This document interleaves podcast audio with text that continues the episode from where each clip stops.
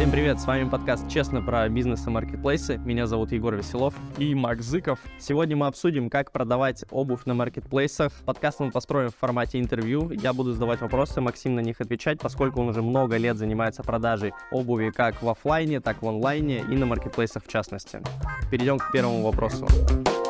Как ты вообще начал продавать обувь? Как пришла эта идея в голову и почему именно обувь? Вообще обувью я занимаюсь уже, наверное, года с 16-го. Так получилось, что я как-то побывал на одном из крупных московских рынках. Это торгово-ярмарочный комплекс Москва. Увидел там огромное количество, собственно, продаваемой оптом обуви, посмотрел расценки, посмотрел ассортимент и потихоньку начал как-то там эту обувь э, сначала закупать, продавать там по совсем по небольшим каким-то оптовым поставкам. Собственно, все это начиналось просто через соцсети, ВКонтакте и так далее. Вот. Это все так постепенно-постепенно начиналось. Все это пришло в дальнейшем к тому, что я начал открывать магазины, и в пике, там это в 2019 году, по-моему, было у нас три магазина. Мы занимались именно продажей женской обуви, да, то есть это были кроссовки, это были какие-то модные ботинки и так далее. Опять же, я пробовал продавать и мужскую обувь, и женскую, и все вот эти эксперименты с этими продажами привели к тому, что мужскую обувь нахрен никто не покупает. Мужики — это самые плохие покупатели вообще в сегменте обуви. На них ничего не заработать, если даже вы обратите внимание, там потом придете в какой-нибудь мультибрендовый магазин, где много обуви продается и мужская, и женская. Обратите внимание, сколько занимает мужская обувь в этом магазине и сколько женская. Там, скорее всего, будет примерно 70 или 80 процентов это все женская обувь, и мужская там от 10 до 30 процентов. Либо мужской вообще не будет. Потому что мужики обувь покупают очень плохо, они очень привередливые и покупают ее там, не знаю, раз в 10 лет. Ну, шучу, конечно, но очень мало. По сравнению с женщинами, которые обуви покупают гораздо больше, у них там обувь на все случаи жизни. Поэтому у женской обуви продается гораздо больше. Женщины покупают гораздо охотнее ее. Если им нравится эта обувь, они ее в любом случае купят, так скажем, да, в отличие от мужиков, которые более рациональные. По говну она, в ней нельзя ходить, то значит и не буду ее покупать. Друзья, в последнее время популярность Wildberries значительно выросла. Сложно представить сегодня покупателя без полной корзины с товарами, а предпринимателя в этой сфере без эффективного продвижения. Так как же селлерам на Wildberries реализовать стратегию, в которой стать номером один без самовыкупов? Наверняка многие из вас уже пробовали запускать внутреннюю рекламу на Wildberries, но не увидели от этого никакого результата. Или увидели результат, но перестали этим заниматься, потому что на настройку этой рекламы и контроль ставок уходит очень много времени и сил. Выход один – использовать и автоматизировать управление внутренней рекламой по релевантным фразам, актуальным ставкам, управлять компанией по CPC и CTR. И реализовать это можно с помощью сервиса MarketPub. Market Papa – это сервис номер один по управлению внутренней рекламой на Wildberries. С его помощью вы увеличите конверсию в заказы и продажи, сможете вывести карточку в топ с помощью внутренней рекламы, получите максимальный охват по релевантным ключам, опережая ваших конкурентов. Оптимизируйте рекламные расходы за счет управления именно по актуальным ставкам, а не ставкам самого Wildberries. А также в сервисе вы можете не только запустить рекламу, но и оценить ее эффективность, так как вам предоставляются полные данные по CPC, CTR и заказам. Сэкономьте личное время, доверив управление аукционом в рекламе сервису MarketPapa. Не тратьте деньги и время, станьте селлером номер один в своей нише уже прямо сейчас. Ссылку на этот сервис я оставлю в описании. Также дарю промокод на скидку 10%. Как ты начал продавать на маркетплейсах? Расскажи о своем первом опыте, как вообще пришла эта идея из офлайна сместиться в сторону онлайн-продаж и маркетплейсов. Про маркетплейсы я задумался, это, наверное, год был 18 Тут важный момент, стоит сразу сказать, что мы онлайн, это был вообще всегда у нас формат такой привлечения клиентов даже в магазины, да, то есть несмотря на то, что были офлайновые точки, все равно клиентов приводили из онлайна, то есть это а, ВКонтакте, это Инстаграм, даже 90% это был все Инстаграм. То есть люди смотрели весь ассортимент в Инстаграме прямо, а приходили за этой обувью в магазины. То есть вот эта схема работала очень хорошо. И где-то в году 18 тогда уже был там дикий рост Wildberries. То есть э, многие люди э, там стали покупать именно на маркетплейсах, ну и я сам давно уже покупал на тот момент там на этом же Wildberries что-то. Поэтому начали смотреть в сторону именно маркетплейсов и продажи нашей же обуви на этих маркетплейсах. То есть суть была в том, что у нас уже есть ассортимент, были магазины, на которых там много на складах обуви, и почему бы не попробовать ее продавать там на маркетплейсах. При этом проблема на тот момент в 2018 году заключалась в том, что так как мы находимся в регионе, да, то есть не в Москве, и поэтому сортировочных центров не было, пунктов приема товаров не было, то есть можно было продавать только, например, из Москвы. И нужно было, соответственно, решиться отвозить, получается, весь наш ассортимент туда, на сортировочный центр в Москву, либо торговать по ФБС, но пункты приема тоже были только в Москве, и нужно было придумывать там решение, как продавать через fulfillment какой-то и так далее. Но при этом, так как динамика уже была очень большая именно на маркетплейсах, мы часто видели ситуацию в своих офлайновых магазинах, такую, что клиент приходит к нам в магазин, ему понравилась какая-то конкретная модель, а потом он уходит и ищет ее на Wildberries и, соответственно, пытается там найти и купить, потому что там будет, скорее всего, дешевле, потому что там скидка какая-нибудь постоянного покупателя у него сработает. И это все становилось чаще и чаще, когда мы видим, что клиент приходит в офлайн, фотографирует свою модель, которая ему понравится, и ищет ее потом на маркетплейсах. И это прям начинало раздражать, и мы начали думать, блин, а почему бы нам свою обувь не попробовать продавать еще на маркетплейсах, где еще и рынок сбыта гораздо больше. И поэтому приняли решение пробовать выходить на маркетплейсы. Опять же, повторюсь, в 2019 там, 2018 году это было в 100 раз сложнее, чем сейчас выйти на маркетплейсы. И опять же, так как хотелось сразу протестировать гипотезу не только с Wildberries, но и с Озоном, и с Яндекс.Маркетом, и со Сбер Мегамаркетом, и с Алиэкспрессом. То есть хотелось понять, где лучше будет продаваться собственно, эта обувь. И поэтому тогда, на тот момент, мы проанализировали все фулфилменты, которые были в Москве, и через которые можно было бы там наш товар увести на фулфилмент, а он уже бы по мере поступления заказов отгружал товар на Яндекс.Маркет, ну, в общем, оттуда, откуда будут приходить заказы. И, собственно, мы выбрали конкретный фулфилмент и договорились с ними и отвезли первую партию товара, порядка 200-300 пар обуви, именно на этот fulfillment, собственно, зарегистрировались сразу на всех маркетплейсах, наладили вот эту вот, собственно, интеграции, там все сделали и попробовали вот попродавать сразу на всех четырех или пяти маркетплейсах. Сразу забегая вперед, скажу, что опыт был очень неудачный, так скажем, и в конечном итоге эта схема вся прогорела. То есть почти все деньги, которые были вложены в эту партию товара и вообще потрачено время, все было это впустую. То есть мы ничего не заработали, потому что на тот момент, опять же, и fulfillment косячили, да, и наш fulfillment, который был там много раз накосячил. То есть, ну, заказ пришел, они там не успели отгрузить товар, да, например. Нам заблокировали кабинет на Озоне. В какой-то момент там они потеряли там наш товар. Кто-то отгрузили, а Wildberries потерял, и непонятно, кто теперь в этом виноват и так далее. То есть нарастало, собственно, вот это вот напряжение со всеми. Плюс в обуви есть одна большая проблема, это сезонность. И, собственно, тоже отгрузили мы один сегмент товара, да, то есть сменился сезон, Дальше непонятно, что делать, потому что, то есть завозить новую обувь, а старая лежит там на фулфилменте, где начисляется тоже за хранение товара. Ну и вот это вот все нарастало, нарастало. По итогу, в конечном результате, да, то есть мы от этой схемы отказались и поняли, что вот тогда, на тот момент, там, в 2019 году, надо все-таки пробовать отгружать товар именно на склад маркетплейса. Если мы берем Wildberries, кстати, мы тогда приняли решение, что именно работать с Озоном, потому что на Озоне у нас было тогда больше продаж и мы отгрузили на ФБО, то есть это на склад Озона, и попробовали там продавать. То есть поначалу пошло все очень круто, но в дальнейшем, опять же, мы столкнулись с ситуацией, что мы завезли туда товар именно на склад Озона. Закончился сезон, этот товар не успел распродаться, и нам Озон начал начислять большие деньги за хранение товара. И тем самым, опять же, мы попали в ситуацию, когда там нужно срочно этот товар вывозить, его много, денег каждый день начисляется тоже много, пришлось решать нерешаемые задачи, как вывести этот товар со склада Озон, тот еще геморрой, я вам скажу. И, собственно, вот весь первый-то опыт работы с маркетплейсами был капец какой негативный, да, то есть это и работа через fulfillment по ФБС по всем маркетплейсам полностью не сработала тогда на тот момент, да, во-вторых, это опыт работы по ФБО через Озон тоже не сработало. Слишком дорого хранение, слишком дорого. В общем, не сходилась никак экономика.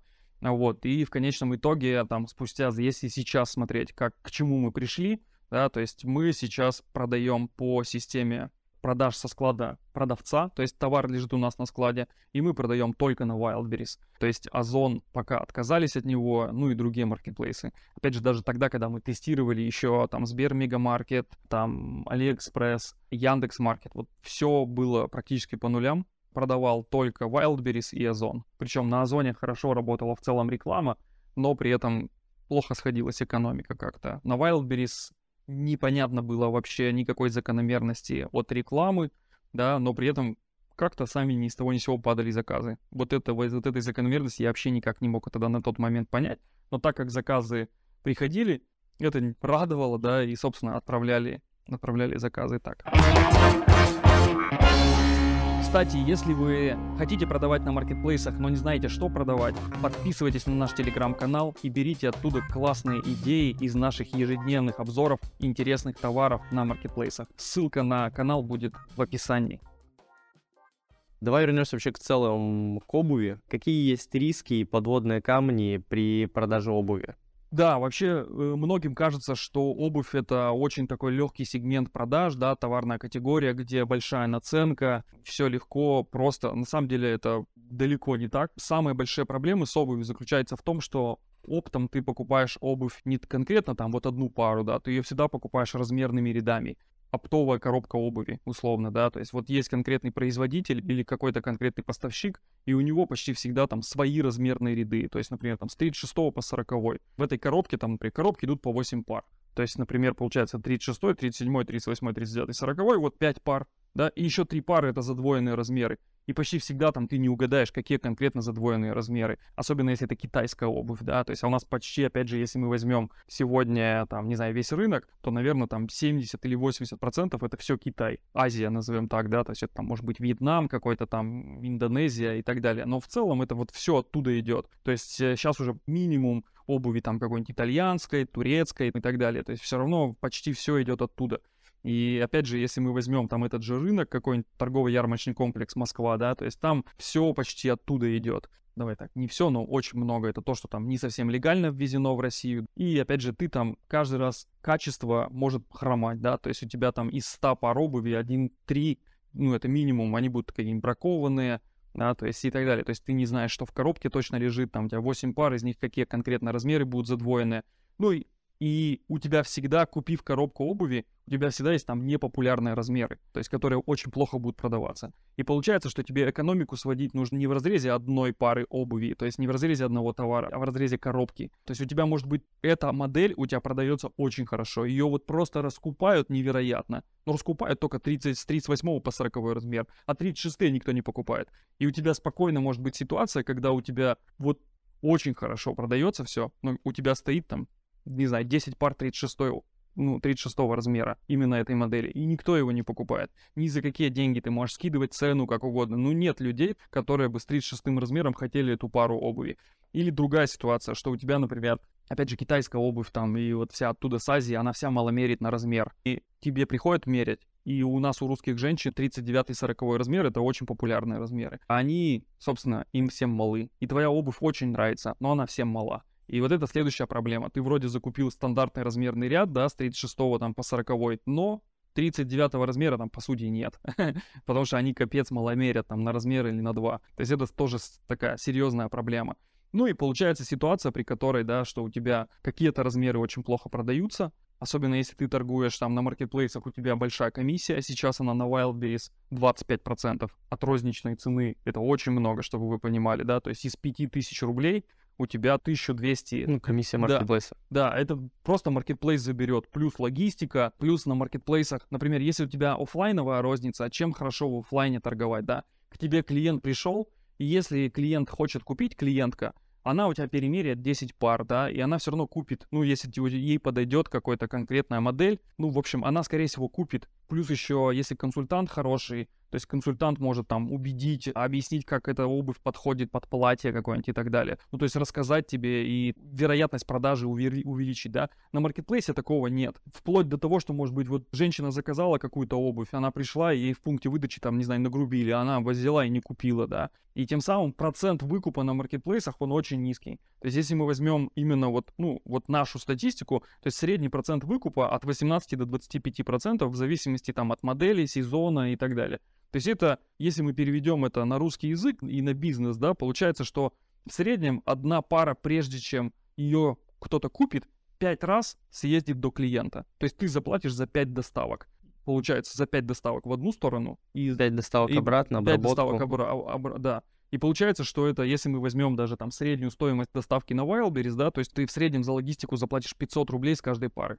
Плюс комиссия маркетплейса, и вот мы получаем довольно значительную такую затратную часть, которая у тебя будет в любом случае. Вспоминаем, что у тебя 25% заберет маркетплейс, плюс у тебя логистика минимум 500 рублей, да, и плюс у тебя какие-то пары не продаются, и тем самым вот мы выводим экономику продаж обуви, да, то есть что тебе на самом деле для того, чтобы выжить, ты должен оценивать минимум 150% сверху. То есть у тебя от оптовой цены ты должен умножать на 2,5, это чтобы хоть код что-то себе зарабатывать. А при хорошей экономике ты, по сути, должен там на 3 умножать, чтобы у тебя заработать. И дальше уже следующий вопрос, а какая у тебя оптовая цена, насколько ты будешь конкурентоспособен и так далее. Давай поговорим как раз про экономику. Какой маркетплейс сейчас самый выгодный, по твоему мнению, для продажи обуви? Мы работаем с Wildberries, потому что я пока считаю, что Wildberries в этом плане самый эффективный, так скажем, рынок сбыта fashion всей продукции. Это касаемо и обуви, и одежды и так далее. Ну и если смотреть реальные цифры официальные по итогам года, то есть Wildberries всех больше продает этого сегмента товара. Конечно, сейчас условия ужесточаются, ухудшаются и так далее. Очень большая конкуренция, очень много продавцов торгуют обувью и одеждой. Куда вообще порекомендуешь не соваться с обувью? Это очень сложно сказать, понимаешь? Тут все зависит от того, кто ты, да, то есть что ты за продавец. В обуви, если мы возьмем всех, кто занимается продажей обуви, их можно разделить на абсолютно разные сегменты, да, то есть есть те, кто торгуют на рынках, маленькие совсем продавцы, а может быть даже не маленькие, есть те, кто на рынке торгуют очень большие, у которых много ассортимента, большие товарные остатки, много точек и так далее. Они конкретно там, может быть, совсем недорогими товарами торгуют, но у них большие объемы. Да, то есть есть маленькие офлайновые магазины, у которых там брендовые какие-нибудь там или мультибрендовые, да. Есть прям те, кто занимаются продажей какого-то конкретного бренда или какого-то производителя обуви. Есть те, кто привозят обувь, опять же, из каких-то фабрик. Это тоже отдельный сегмент. И это все разные продавцы. Есть те, кто оптом из Китая возит большими партиями, десятками миллионов рублей у них поставки идут вот для них, для каждого своя стратегия. Если ты совсем маленький, да, то, скорее всего, самый бы простой вариант я рекомендовал. То есть это, опять же, Wildberries по системе ФБС сейчас вот самая эффективная стратегия. Вот, если ты, блин, большой, крупный, у тебя очень большие товарные остатки, и ты просто диверсифицируешь свои каналы сбыта, то я бы рекомендовал вообще на, со всеми начинать работать, да, то есть, ну, просто с каждым из маркетплейсов придется столкнуться с абсолютно разными проблемами, и все их придется решать. Есть проблема с маркировкой сейчас. И это касается как розничных продаж, так и оптовых закупок. Расскажи, где сейчас закупать обувь оптом, вот, за границей, в России, может, какие-то конкретные точки? Я вот когда читаю, там всякие статьи, есть опыт продажи обуви там и так далее. Понятно, что для обывателя у нас, ну, такого предпринимателя, который никогда не занимался обувью, это выглядит следующим образом, что нужно найти какую-то фабрику, которая там в России, или где-то там, не знаю, поставщиков у нас здесь, там, дистрибьюторов, да, покупать у них эту обувь какого-то конкретного бренда и, собственно, ее продавать. То есть, чтобы у тебя были все документы. То есть, понятно, что хочется найти такой путь, типа вот официального дистрибьютора, у которого все есть, который тебе будет поставлять эту обувь, чтобы тебе все было легко, да. Но с точки зрения бизнеса получается ситуация такая, что вот если ты такой путь находишь, то значит его уже все нашли. То есть, если ты торгуешь обувью какого-то конкретного бренда, который у нас уже представлен в России, у него есть там официальный дистрибьютор, отлаженный канал избыта, то ты, блин, покупаешь обувь, скорее всего, по оптовой цене, которая будет, ну, капец какая дорогая. То есть у тебя, у тебя, скорее всего, не сойдется экономика. Плюс эту же обувь уже, скорее всего, сотни продавцов уже продают.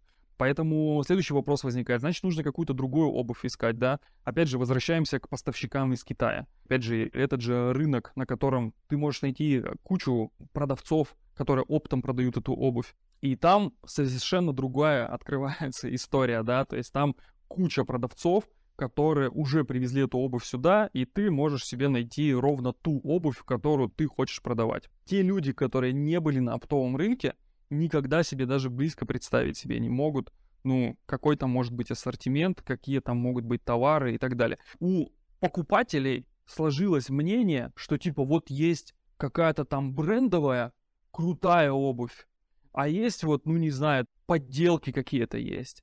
Ну, на самом деле, это все очень эфемерно. На самом деле важно просто тут понять, что, блин, есть какие-то фабрики, да, или есть какие-то, не знаю, ну кто-то эту обувь делает.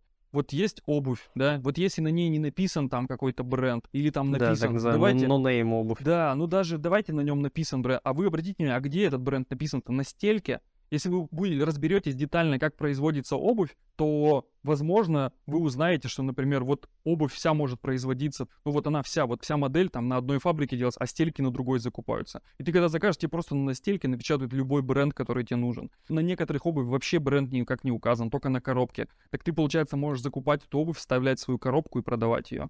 То есть опять же, когда мы говорим там качественная обувь или некачественная, так это вопрос о материале и о качестве самого производства то, что у нас все думают, о, это брендовая обувь. Ну что значит бренд? Я пошел, зарегистрировал бренд, и теперь эта обувь стала брендовой, так что ли? Но она же качественной не стала. Нет, скорее всего, речь идет про какие-то именитые бренды, типа Adidas, Reebok.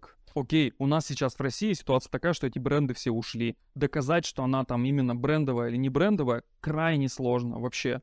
Давай отбросим все вот эти э, прям реально супер брендовые, да, там самые известные бренды они все-таки занимают даже не 20%, мне кажется, то есть гораздо меньше. То есть, получается, вся остальная обувь, она идет маленьких каких-то брендов, локальных и так далее. Если мы подведем это к тому, что люди, например, вот есть у тебя сертификат качества там на эту обувь и так далее, то есть сертификат качества и брендовость зачастую не является показателем, что эта обувь супер качественная. Вот сто процентов. Потому что получить сертификат качества, ты как, вот, вот стоит обувь, вот она качественная, вот это супер качественная обувь, вот супер качественная.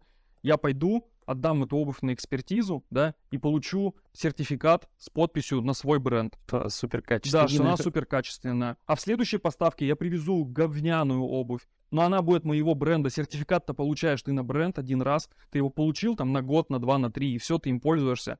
Ты сдаешь на экспертизу одну пару, а сертификат получаешь на весь бренд. Ну и что? Как это вообще? То есть у нас люди не понимают вот этой вот специфики вот этих сертификат качества там и так далее. Ну, это как бы не имеет значения. Тут больше сам факт, что при покупке ты все равно должен смотреть, если ты сам разбираешься качественно на там, Ну, вот, мне кажется, проблема в том, что большинство людей, ну, не способны там взять обувь э, в руки и понять вообще, это натуральная кожа, это эко-кожа, там, либо подошва резиновая, не резиновая. То есть ты не понимаешь, есть вот есть обувь, она какая-то и ты абсолютно не можешь понять, какого она качества. Но при этом у тебя есть в голове какие-то, ну, вот, брендовые отметки, что это обувь, там, допустим, Adidas, ну, окей, там, наверное, она хорошая, качественная, там, спортивная, и моей ноге в ней будет хорошо. А если вот обувь там без бренда, вот ты сам вот на нее смотришь, если ты не способен оценить, ты никак это не сделаешь. Да, согласен. И тут еще важно понимать, что вот сейчас, в 2023 году, мы, конечно, все ужесточилось с точки зрения продажи обуви, ну, в 10, в 100 раз по сравнению с тем, как это было, например, ну, не знаю, даже в 2015 году, да, то есть там 8 лет назад ты по факту мог просто там, не знаю, эта обувь тоннами приходила просто в Россию разным способом, да, ты на нее мог наклеить любую вообще там, любой бренд, и продавать его, и к тебе, и у тебя есть там сертификат качества, который ты получил там в Киргизии в какой-нибудь, да, что у тебя такой-то бренд, и ты его продаешь, и все, и у тебя вообще никак ничего не доказать было, ничего. Сейчас, конечно, там вот эта маркировка, все ужесточается, и так далее, и так далее. То есть сегодня, если ты, не знаю, просто вот так вот с улицы зашел в этот бизнес и такой, типа, я сейчас буду продавать обувь и на ней зарабатывать, скорее всего, так не будет. То есть будет гораздо сложнее. То есть это же даже маркировка усложнила жизнь во много-много раз. Но опять же, если мы возьмем то, как сегодня работает маркировка, ее обойти тоже, ну, ну давай миллионы, как раз да, поговорим про маркировку. Что делать, если ты вот продавец обуви, приехал на торгово-ярмарочный комплекс Москва, и тебе предлагают купить обувь без маркировки. Там куча продавцов, да, и нужно, во-первых, сразу говорить, то есть смогут тебе ее продать с маркировкой или не смогут. Почти все продавцы тебе просто два варианта называют. С маркировкой будет стоить столько, без маркировки будет стоить столько-то, то есть просто дешевле там и так далее. С маркировкой там, ну, просто будут какие-то другие условия. И в целом тебе все сделают без проблем. Что будет в этой маркировке, да никто не знает. Ну, то есть, условно говоря, все напишут, все по документам, это все будет гладко. Вот. Другое дело, что, опять же, для финального покупателя, ведь мы же вроде как бы думаем, что вот вся вот эта история с маркировкой должна была там уменьшить количество контрафакта какого-то, количество некачественной обуви и так далее. Ну, а с другой стороны, какая разница, если обувь произведена из дешевых материалов, ну, очень плохая, но какая разница это, ну, то есть на нее точно так же клеится эта марка и все, что она произведена, что она привезена. От вот этой маркировки она качественной это не стала. Ну, то есть она все равно плохая, условно, да.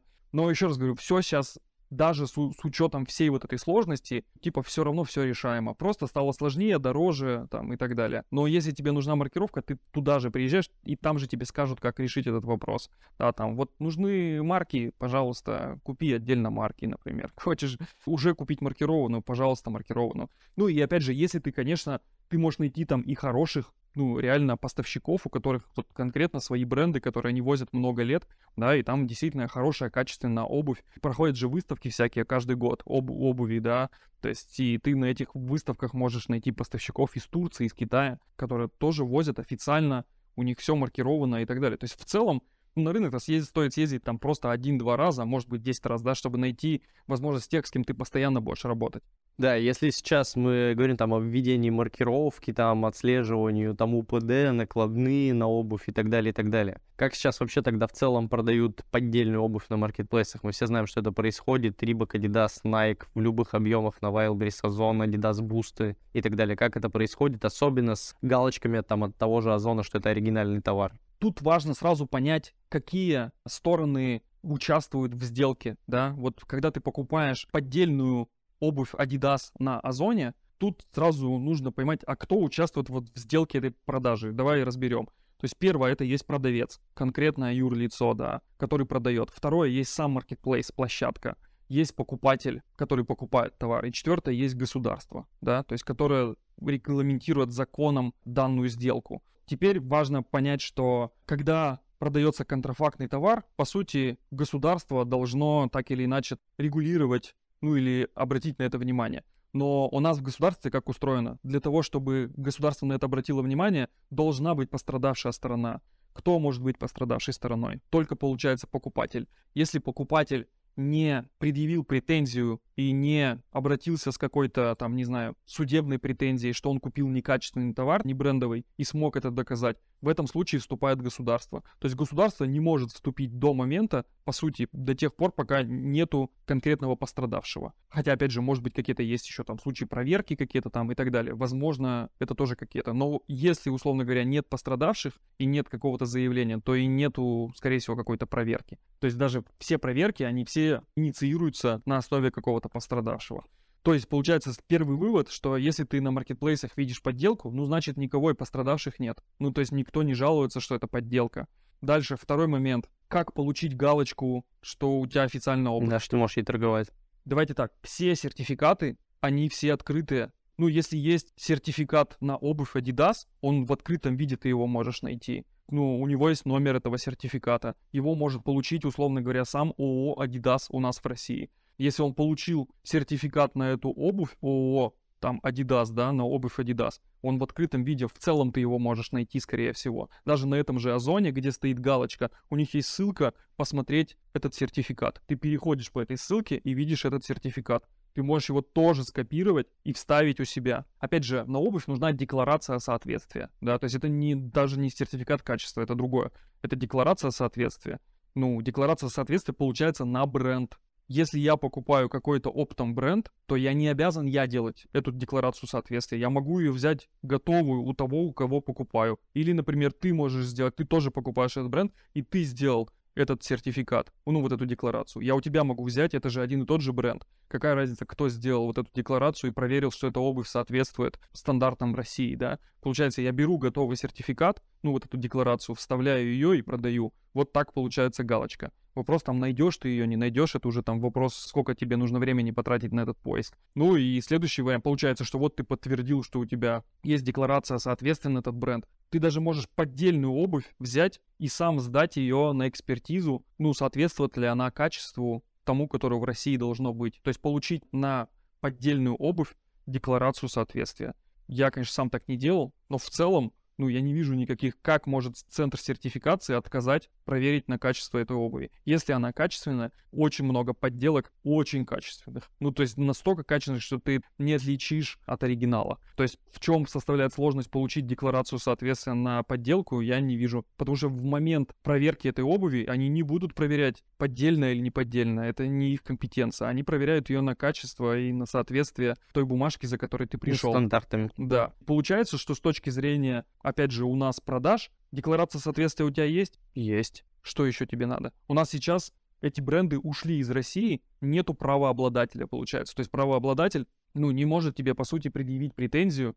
Ты продаешь незаконно, у тебя нету договора со мной. Так ну, Сейчас нет договоров с э, этими брендами. Вот в четырех этих лицах, которых я перечислял, еще пятый это правообладатель. То есть если правообладатель бренда не может предъявить претензию, что ты продаешь его обувь незаконно, да, или вообще не только обувь, то получается, что и некому предъявлять. Вот возвращаясь к тем четырем лицам, да, то есть пострадавшими-то могут быть покупатель, и пострадавшим может быть правообладатель. Речь не только про обувь, про любой товар. Если я зарегистрировал свой товарный бренд и продаю какие-то свои товары, вот я являюсь правообладателем. Если кто-то мой товарный бренд вдруг решил тоже использовать, я в этот момент могу предъявить и заявить о своих убытках, да, то есть стать пострадавшим и тем самым инициировать вот эту проверку. Здесь то же самое. И получается у нас ситуация, что если бренды все ушли и нет правообладателя, да, ну тогда, а кто может предъявить-то?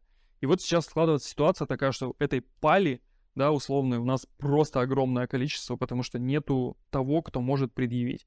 Но, по идее бы, сама площадка должна в этом случае как-то регулировать. Там Яндекс Маркет, насколько я помню, и Озон, они в случае, если ты продаешь товары, которые по параллельному импорту, да, сейчас в России идут, ты обязан предъявить документы, по которым ты закупал этот товар. Но я тоже думаю, что, ну, опять же, если, блин, ты умеешь... Там... Ну да, тебе нарисуют эти да, документы, доку- нарисуют документы, и как они их перепроверят? Или ты документы-то один раз предоставил, а торгуешь потом 10 лет непонятно чем. Что ты на каждую партию товара, что ли, будешь предоставлять документы? Ну, пошел, закупил 100 штук товара по официальным документам, а остальные там тысячу или 10 тысяч товаров везешь по неофициальным. Ну, как это будет проверяться и регламентироваться? Я думаю, что именно таким образом это и продается. Но опять же, тут важно понимать, что это все до поры до времени, пока у нас Ну, проверки. придут и- Да, да, да. То есть как только придут, все, конфискация товара, штрафы от самой площадки Wildberries умеет штрафовать, мы это знаем. То есть уголовные дела и так далее. Поэтому все то, что я рассказал, ни в коем случае не является призывом к действию, что делайте так, да, потому что в любом случае это незаконная деятельность, да, и это рано или поздно под это, ну, подведут. К вопросу о правообладателе. Wildberries, к примеру, сам торгует на своей площадке такими брендами, как Adidas, Reebok и там многими другими. Неужели сам Wildberries не является правообладателем на территории России вот этого бренда? То есть он имеет право, не имеет права продавать? Насколько тебе сама площадка в виде ООО Wildberries может предъявить там за продажу Adidas на их платформе? Я не знаю ответа на эти вопросы. То есть я вижу, что да, сами Wildberries этими брендами торгуют, и торгуют и другие люди. Это нужно уже смотреть там юристам, насколько правомерно другому продавцу запросить у тебя сертификаты на твою продукцию. Опять же, я беру и предоставляю сертификат. Вот, ребята, у меня сертификат. Что они мне могут предъявить? Если с точки зрения документов, да, вот есть сертификат, вот он в открытом виде лежит. Вот я по этому сертификату, сертификат на эту же обувь Adidas. Ну, сама площадка Wildberries, конечно, я думаю, что она может тебя там заблокировать, да, или штраф тебе выписать. Но с точки зрения закона, опять же, ну, нужно же подтвердить, должна какая-то экспертиза подтвердить, что ты торгуешь незаконными какими-то товарами. Но поверхностно, да, сертификат у тебя есть, обувь у тебя маркированная, там, не знаю, документы у тебя, где ты покупал, первичные какие-нибудь, тоже есть. Что может быть незаконного в моей деятельности? То есть у нас, опять же, да, вот если ты, к тебе пришла проверка, а у тебя обувь, например, не маркированная, вот сегодня, да, у тебя всю эту обувь конфискация у тебя ее идет. Ну а если она маркированная, то какие к тебе могут быть претензии?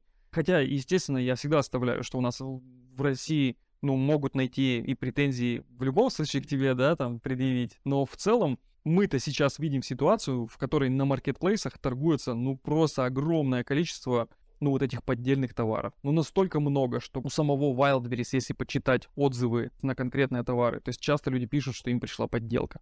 Да, ну тут вопрос к людям, как они это вообще решили, что к ним Ну да, пришла ну подделка, да. кто до этого примерял эту обувь и так далее. Понимаю, что очень тяжело быть покупателем обуви в 2023 Абсолютно. году, особенно когда хочешь купить качественную там брендовую какую-то обувь. Все документы, они как бы тебе будут предоставлены, все документы там оригинальные, и ты ну никак не сможешь отличить там ни по каким QR-кодам, Абсолютно. там Я даже более того скажу, во многих брендовых магазинах большое подозрение, что эта обувь стоит. И не только обувь, что она оригинально стоит. Так как вот я сам много лет занимаюсь продажей обуви, я там на взгляд могу определить, какие это брендовая, некачественная, качественная и так далее. Но вот я иногда захожу, хожу по торговым центрам, особенно которые кроссовками торгуют, вот всякие магазины. Ну и там у меня большой вопрос, точно ли это оригинал, я вот так скажу. Даже если это оригинал, то мне прям стыдно за этих, за эти бренды. Потому что не оригинал бывает гораздо качественнее. Такой вопрос еще, как думаешь, на Wildberries нужно заходить, ну не нужно, там, может быть, порекомендуешь, с дорогой обувью какого-то, ну там, который покупают 10-20% людей, либо с обувью какого-то массового сегмента, который раскупают вообще моментально? Это все настолько эфемерная какая-то штука, то есть нет ответа на эти вопросы. Важно просто понять, что чем дороже у тебя товар, тем тебе больше придется вкладывать в маркетинг, тем у тебя количество продаж в любом случае будет меньше, чем у тех, кто продает недорогие товары. Дорогие товары тебе больше придется вкладываться в дизайн карточек. И вообще основная, одна из проблем продаж на маркетплейсах обуви, это у тебя должен быть просто невероятно отлажен процесс создания карточек товара. То есть люди покупают обувь именно глазами, они выбирают с точки зрения нравится им или не нравится. Здесь вот фотография просто вот в виде вот так вот на белом фоне ты сфотографируй, да сегодня у тебя никто не купит. Поэтому, опять же, если мы посмотрим, например, как действуют дорогие бренды, эти же Adidas и так далее, у них ведь как? У них выходит коллекция, и у коллекции есть там, не знаю, флагманские модели. Коллекция это выходит там, не знаю, раз в год. И вот в эту флагманскую модель они вкладываются настолько сильно, то есть весь маркетинг идет там во флагманскую модель. И эта модель потом продается по всему миру. За много-много лет скапливается ассортимент вот этих флагманских моделей, а все, что плохо продается, они там уводят. Но вкладываются-то они буквально там в одну-две модели. И получается, что вот они в одну модель вложились, создали там дизайн, маркетинг и так далее. И дальше ее массово-массово продают, продают, продают. То есть производят одну модель и ее продают. Когда ты продаешь маленький продавец на маркетплейсах, ты вынужден делать там большой ассортимент, скорее всего, да, и ты моментально сталкиваешься с ситуацией, что тебе на весь этот ассортимент нужно карточки товаров делать, тебе каждую из них нужно продвигать. Это просто такой тяжелейший процесс, и у тебя, скорее всего, может экономика вообще не сойтись. То есть сделать фотосессию даже, вот представь, ты закупил там 10 моделей, тебе нужно, скорее всего, там их фотографировать на людях, да, то есть фотомоделях. То есть тебе нужно найти фотомодель, тебе нужно найти фотографа, тебе нужно учиться обрабатывать эти карточки товара, тебе нужно найти студию, все это отфотографировать. И может вообще не получиться, то есть фотографии могут вообще не понравиться людям, да, и у тебя продаж может совсем не быть. А ты потратил там 20 тысяч рублей даже, например, на фотосессию, да, на создание карточек, вот на вот это все, и отфотографировал 10 моделей. Ты уже на каждый товар потратил 2000 рублей. Да, то есть вот у тебя первая затратная часть. И если у тебя закуплено всего, там, не знаю, по одной коробке, по одному размерному ряду, у тебя есть оптовая цена, у тебя вот уже 2000 рублей ты потратил на фотографии, у тебя там 25% это комиссия маркетплейса и так далее. И получается, что тебе для того, чтобы торговать на маркетплейсах, тебе нужно очень детально считать экономику. То есть ты не можешь уже там закупать по одной коробке каждого товара. Ты должен закупать там, ну не знаю, по 3, по 5, чтобы у тебя хотя бы экономика сходилась в размере закупочной цены на всю партию. Плюс всегда важно понимать, что прошел сезон. 99% за этот сезон не распродашь эту обувь в этом сезоне. Значит, она у тебя останется на следующий сезон.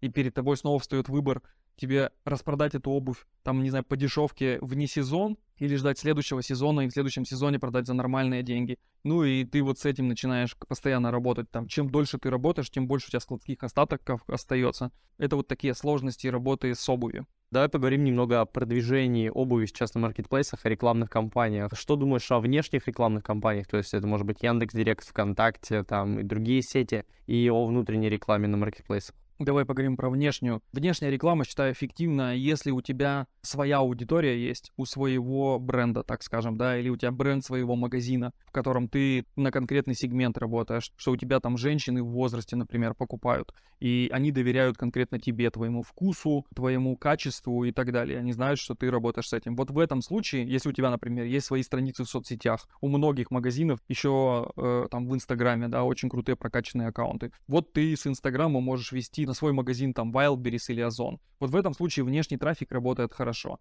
Если же это сеть Яндекса, если это какая-то там контекстная реклама, почти всегда все вообще в минус. Ну, чтобы у тебя маржа там сошлась и так далее, практически невозможно. Вот сколько я не пытался запускать рекламу внешнюю, да, на трафик на свой магазин, на Wildberries, на Озон, все в минус. Стоимость клика очень дорогая, количество продаж очень маленькое. Если мы вернемся теперь к рекламе внутри маркетплейса, я думаю, что ее можно сделать выгодной и прибыльной. И тут сразу стоит помнить, что трафика внутри маркетплейса, если мы берем Wildberries, его настолько много, в тысячу раз больше, чем ты сможешь привести сам извне маркетплейса. Поэтому это еще раз довод к тому, что запускать внешний трафик на свой магазин нерентабельно почти всегда. Если у тебя нет своего трафика, да, я имею в виду, вот если у тебя есть свой трафик, он условно бесплатный для тебя, ты там, может, блогер какой-то, у тебя свои соцсети прокачанные, тогда, да, ты можешь вести его на свои страницы на маркетплейсах. Если же нет, то, скорее всего, не получится. Да, снова возвращаясь к рекламе внутри маркетплейса. Обувь — это такой товар, где главный принцип покупки — это нравится, не нравится. Тут нет никакой функциональности, если мы берем про fashion -сегмент, да, понятно, что если ты продаешь, там, не знаю, сапоги, сапоги да, там, Резиновые. с металлическими набойниками, чтобы лазить по деревьям, ну, все понятно. Функциональность там превышает красоту. Ты не будешь там выбирать с золотым набойником или с серебряным, да, блин, вообще пофигу. Если у тебя какая-то супер топовая модель, которая сейчас, ну вот капец как популярна, да, вот сейчас там, не знаю, вот в какой, там же всегда было, каждый сезон есть какой-то тренд. Вот в этом сезоне там у Адидасов изики, капец, всем нужны изики. Вот если у тебя трендовая модель, и ты на нее запускаешь рекламу, возможно, она будет окупаться, и, возможно, ты сможешь сделать прибыльной эту историю.